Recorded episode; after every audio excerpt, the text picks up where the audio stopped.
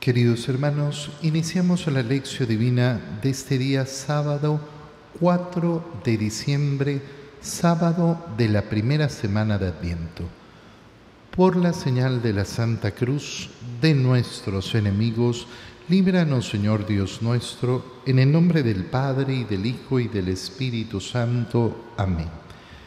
Señor mío y Dios mío, creo firmemente que estás aquí, que me ves que me oyes, te adoro con profunda reverencia, te pido perdón de mis pecados y gracia para hacer con fruto este tiempo de lección divina. Madre mía Inmaculada, San José, mi Padre y Señor, Ángel de mi guarda, interceded por mí. Continuando hoy día con la lectura del libro del profeta Isaías, leemos el capítulo 30, versículos 19 al 21 y 23 al 26. Esto dice el Señor, Dios de Israel, pueblo de Sión que habitas en Jerusalén, ya no volverás a llorar. El Señor misericordioso, al oír tus gemidos, se apiadará de ti y te responderá apenas te oiga. Aunque te dé el pan de las adversidades y el agua de la congoja, ya no se esconderá el que te instruye, tus ojos lo verán. Con tus oídos oirás detrás de ti una voz que te dirá, este es el camino, síguelo sin desviarte ni a la derecha ni a la izquierda. El Señor mandará su lluvia para la semilla que siembres, y el pan que producirá la tierra será abundante y sustancioso. Aquel día tus ganados pastarán en dilatadas praderas. Los bueyes y los burros que trabajan el campo comerán forraje sabroso aventado con pala y bieldo. En todo monte elevado y toda colina alta habrá arroyos y corrientes de agua. El día de la gran matanza, cuando se derrumben las torres, el día en que el Señor vende las heridas de su pueblo y le sane las llagas a sus golpes, la luz de la luna será como la luz del sol, será siete veces mayor, como si fueran siete días en uno. Palabra de Dios. En esta parte del libro del profeta Isaías entramos ya en esa profecía mayor que no solo apunta a esa liberación del pueblo de Israel, a ese Salvador, sino que apunta a ese último día, a ese día de transformación, no solo de la humanidad, sino del cosmos eh, completo. Pueblo de Sión que habitas en Jerusalén, ya no volverás a llorar. Claro, nosotros sabemos que esta realidad es la realidad del destino final. Son las mismas palabras que ha utilizado el Señor al iniciar, eh, al iniciar el sermón de la montaña. Bienaventurados los pobres, bienaventurados los que sufren. ¿Por qué? Porque serán consolados, porque llegará, llegará efectivamente esa consolación final cuando nosotros vemos todos los sufrimientos que tenemos que enfrentar en este mundo, cuando vemos todas las dificultades que tenemos que enfrentar en este mundo, qué importante es llenarnos de esa esperanza de la consumación final. Este es un tiempo de paso. Este es un tiempo que dura lo que dura, pero nosotros caminamos hacia la eternidad. No hay un verdadero camino de adviento si nosotros no ponemos nuestro corazón en esa realidad última. Fíjate bien, el tiempo de Adviento está marcado por esa oración profunda que es la esperanza del pueblo cristiano. Ven, Señor Jesús. Esta es la oración que repetimos una y otra vez durante el tiempo de Adviento. ¿Y qué significa? Ah, significa que el Señor venga a nacer en Belén. No, pues el Señor ya nació en Belén. El tiempo de Adviento nos prepara para recordar el nacimiento de Cristo en Belén, pero eso lo celebramos verdaderamente en la medida en que tenemos nuestra esperanza puesta en su segunda venida. Si no, simplemente sería el recuerdo de un acontecimiento y ya está. Y entonces Navidad, como le sucede a muchas personas, se convierte simplemente en un hito histórico.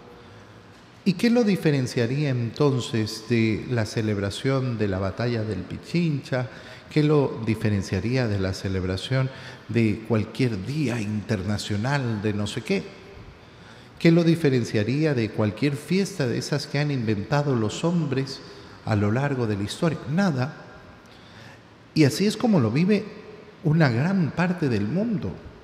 Simplemente como un recuerdo. Ah, es un día alegre porque recordamos el nacimiento de Cristo. Sí, pero es mucho más. Es muchísimo más. No es simplemente el recuerdo de lo que sucedió. El recuerdo de lo que sucedió en Belén nos dice que las promesas del Señor se cumplen.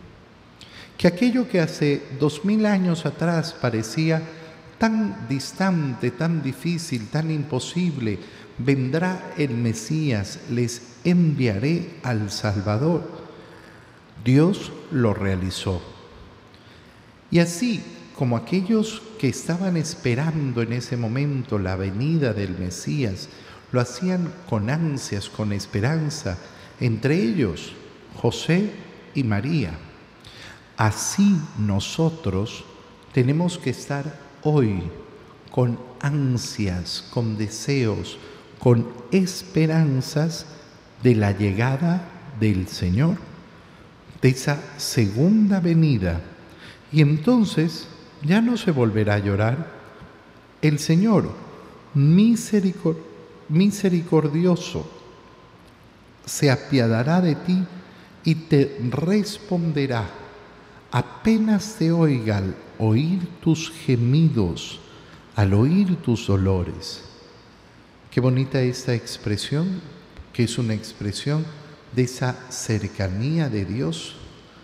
Dios me escucha, sí, Dios me escucha.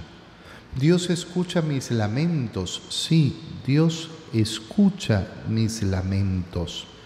Si yo estoy revestido de esa esperanza en la venida del Señor, si yo anhelo ver el rostro de Dios, entonces voy a tener la confianza de saber que el Señor me escuche.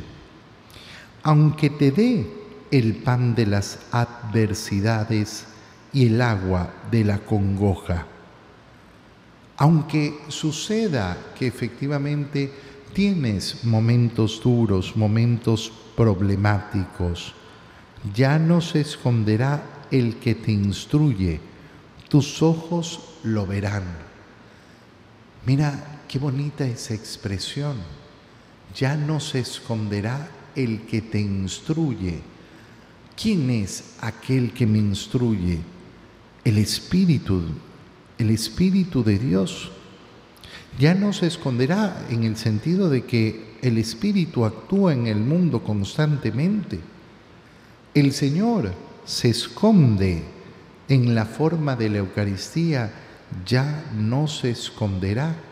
El Padre se esconde en su creación, por eso la creación resplandece con el rostro de Dios, pero entonces ya no habrá ese esconderse, sino que mis ojos lo verán. Con tus oídos oirás detrás de ti una voz que te dirá, este es el camino, síguelo sin desviarte ni a la derecha ni a la izquierda. ¿Qué sucede en esta parte de la profecía de Isaías? Como siempre en el nivel profético, las profecías tienen varios momentos de cumplimiento. Así como Isaías está hablando de esa realidad última, al mismo tiempo continúa hablando de esa realidad que se ha cumplido ya con la llegada del Verbo eterno del Padre, de la palabra de Dios que se hizo carne y no se ha escondido, se ha hecho visible. ¿Para qué? Para mostrarnos el camino. Y ese camino, ¿qué nos dice? Ni a la derecha ni a la izquierda, síguelo, sigue el camino sin desviarte. Qué bonita oración para el día de hoy. Qué bonita oración pedirle al Señor, Señor, yo quiero seguir tu camino sin desviarme. Quiero seguir tu camino sin desviarme. El Señor mandará entonces la lluvia para la semilla que siembres y el pan que producirá la tierra será abundante y sustancioso. El Señor te favorecerá efectivamente y aquel día tus ganados pastarán los bueyes y los burros que trabajan en el campo comerán forraje sabroso. En todo monte elevado y toda colina alta habrá arroyos y corrientes de agua. El día en que el Señor vende las heridas de su pueblo, es decir, la sanación, la sanación que ofrece el Señor, entonces habrá esa luz luz gigantesca que parecerá siete veces, eh, siete días, siete veces mayor, como si fueran siete días en uno. La llegada del Señor es la llegada de la luz. La llegada definitiva del Señor en su segunda venida será la luz total. Pero nosotros ya vivimos en el tiempo de la luz. ¿Por qué? Porque el Señor ha venido al mundo, se ha mostrado, y aquel que se deja iluminar por el Señor abre sus ojos. En el Evangelio leemos el Evangelio de San Mateo, capítulo 9, versículo 35 hasta el capítulo 10, versículo 1 y versículos 6 al 8. En aquel tiempo Jesús recorría todas las ciudades y los pueblos, enseñando en las sinagogas, predicando el Evangelio del, rey, del reino y curando toda enfermedad y dolencia. Al ver a las multitudes se compadecía de ellas, porque estaban extenuadas y desamparadas, como ovejas sin pastor entonces dijo a sus discípulos, la cosecha es mucha y los trabajadores pocos. Rueguen, por lo tanto, al dueño de la mies que envíe trabajadores a sus campos. Después, llamando a sus doce discípulos, les dio poder para expulsar a los espíritus impuros y curar toda clase de enfermedades y dolencias les dijo, vayan en busca de las ovejas perdidas de la casa de Israel. Vayan y proclamen por el camino que ya se acerca el reino de los cielos. Curen a los leprosos y demás enfermos, resuciten a los muertos y echen fuera a los demonios. Gratuitamente han recibido este poder, ejérzanlo pues gratuitamente. Palabra del Señor. Cuando leemos el Evangelio, después de haber leído justamente esa profecía de Isaías, vemos, vemos ese cumplimiento de la profecía de Isaías en las, eh, en las palabras, en los hechos, en las acciones del Señor. En primer lugar, Jesús recorría todas las ciudades y pueblos, enseñando en las sinagogas.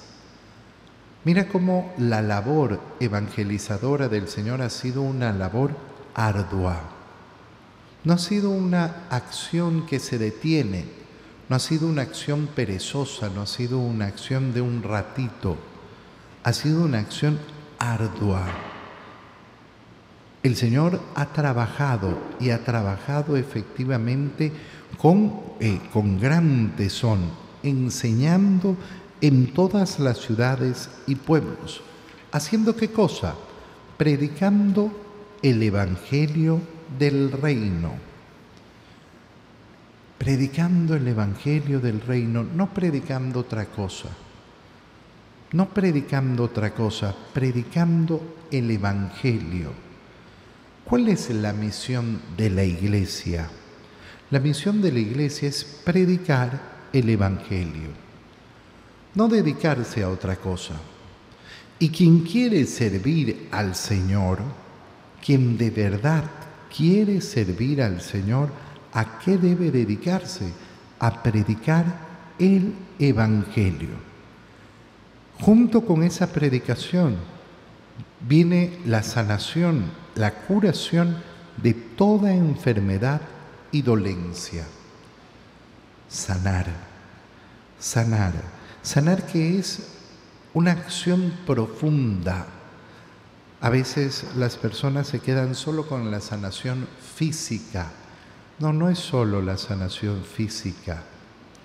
Fíjate cuánta sanación se brinda en el confesionario, cuánta sanación nos ofrece el Señor a través de los sacramentos y cuánta sanación podemos entregar cada uno de nosotros a las demás personas con una acción sencilla, con una acción desinteresada, pero con una acción verdaderamente amorosa, entregada a los demás. Pero al ver a las multitudes, se compadecía de ellas, porque estaban extenuadas y desamparadas como ovejas sin pastor. El Señor mira. El Señor no es ciego. El Señor no cierra los ojos. El Señor no desvía la vista del sufrimiento. El Señor mira. ¿Y qué es lo que experimenta? Compasión. Oye, Muchas veces nosotros podemos estar cayendo en tener nuestros ojos cerrados al dolor de los demás, cerrados al dolor de los demás. Mirar para un lado, mirar para cualquier otro lado, pero no mirar verdaderamente al otro, mirar su dolor. ¿Cómo hago para saber si tengo los ojos abiertos. Bueno, en primer lugar, lo que tengo que hacer es dejar de mirarme a mí mismo.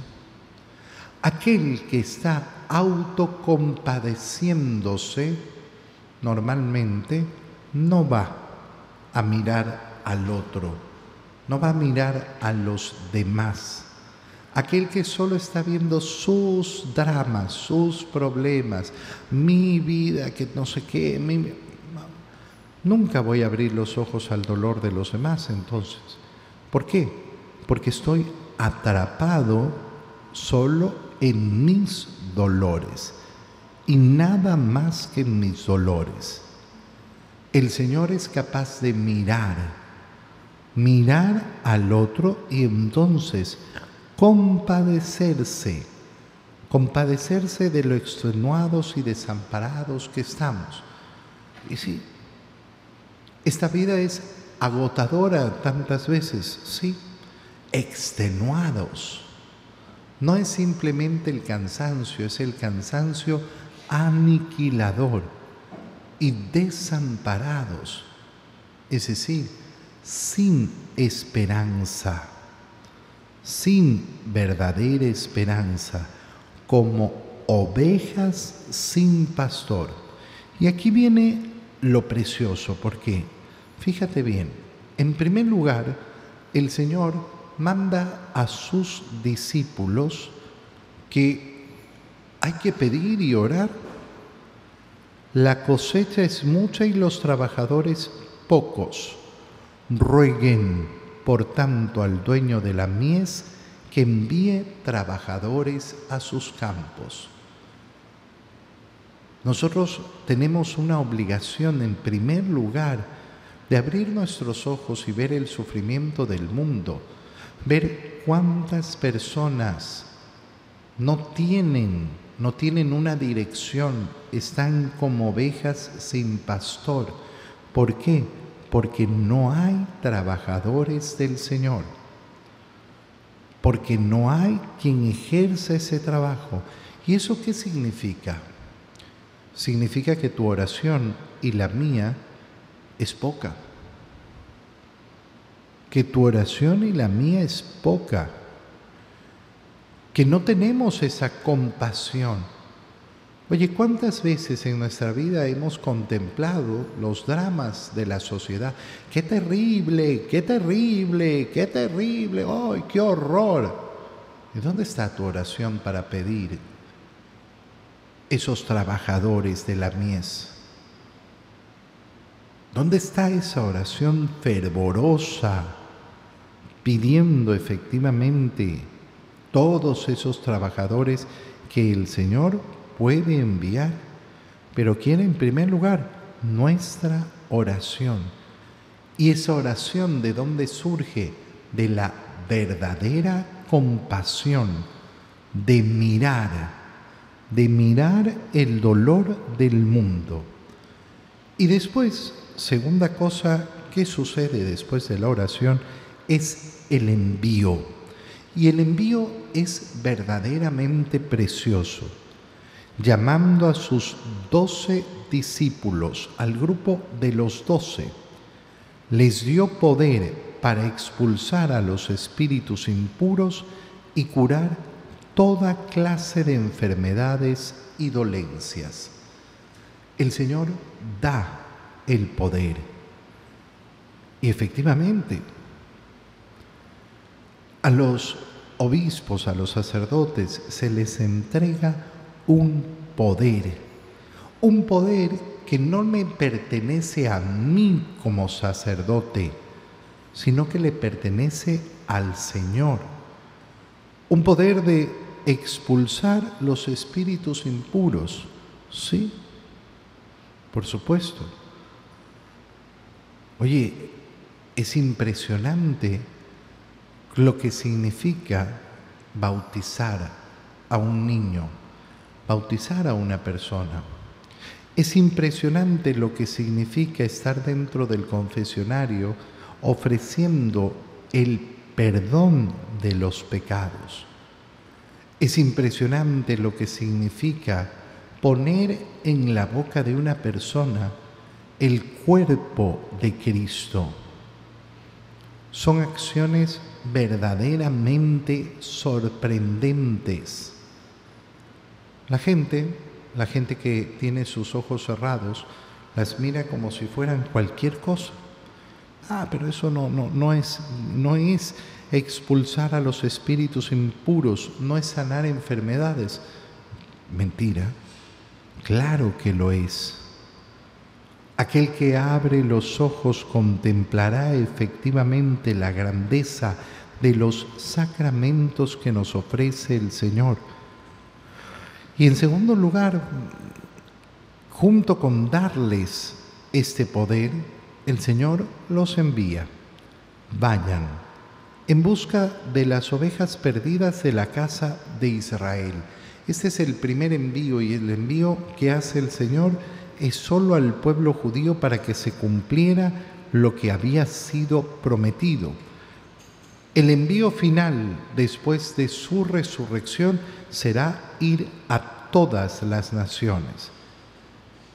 ¿Qué tienen que hacer los discípulos? Ir y proclamar el reino de los cielos. Proclamarlo por los caminos, es decir, proclamarlo en todos lados. Pregúntate hoy, delante del Señor, ¿yo proclamo el reino de los cielos? Yo lo proclamo, yo anuncio el reino de los cielos. ¿A quién? Cuidado te vayas a engañar. No, yo sí con mi ejemplo y no sé qué. Yo proclamo el reino de los cielos. Yo anuncio el reino de los cielos concretamente a quién. Concretamente a quién. Porque no puede ser una idea vaga, no, sí, no, no. ¿Dónde está mi misión? ¿Dónde cumplo esa misión que me ha dado el Señor? Curen a los leprosos y demás enfermos resuciten a los muertos y echen fuera a los demonios. El Señor da efectivamente gran poder como nos lo ha dado a ti y a mí. Ejerce la capacidad de amar que tienes y verás cuánto poder sanador existe en tu corazón ejerce verdaderamente la capacidad de amar que tienes. Entonces conocerás el poder del Señor, ese poder sanador, ese poder de brindar verdadera sanación. ¿Para qué? Para que a través de ese amor se proclame el Evangelio no una idea humanitaria. Ah, sí, hay que ser buenos porque somos seres humanos. Eso es lo básico. La misión del cristiano seguirá siendo siempre proclamar, anunciar el Evangelio. Te doy gracias, Dios mío, por los buenos propósitos, afectos e inspiraciones que me has comunicado en este tiempo de lección divina. Te pido ayuda para ponerlos por obra. Madre mía Inmaculada, San José, mi Padre y Señor, Ángel de mi guarda, interceded por mí. María, Madre de la Iglesia, ruega por nosotros. Queridos hermanos, que tengan todos un feliz día.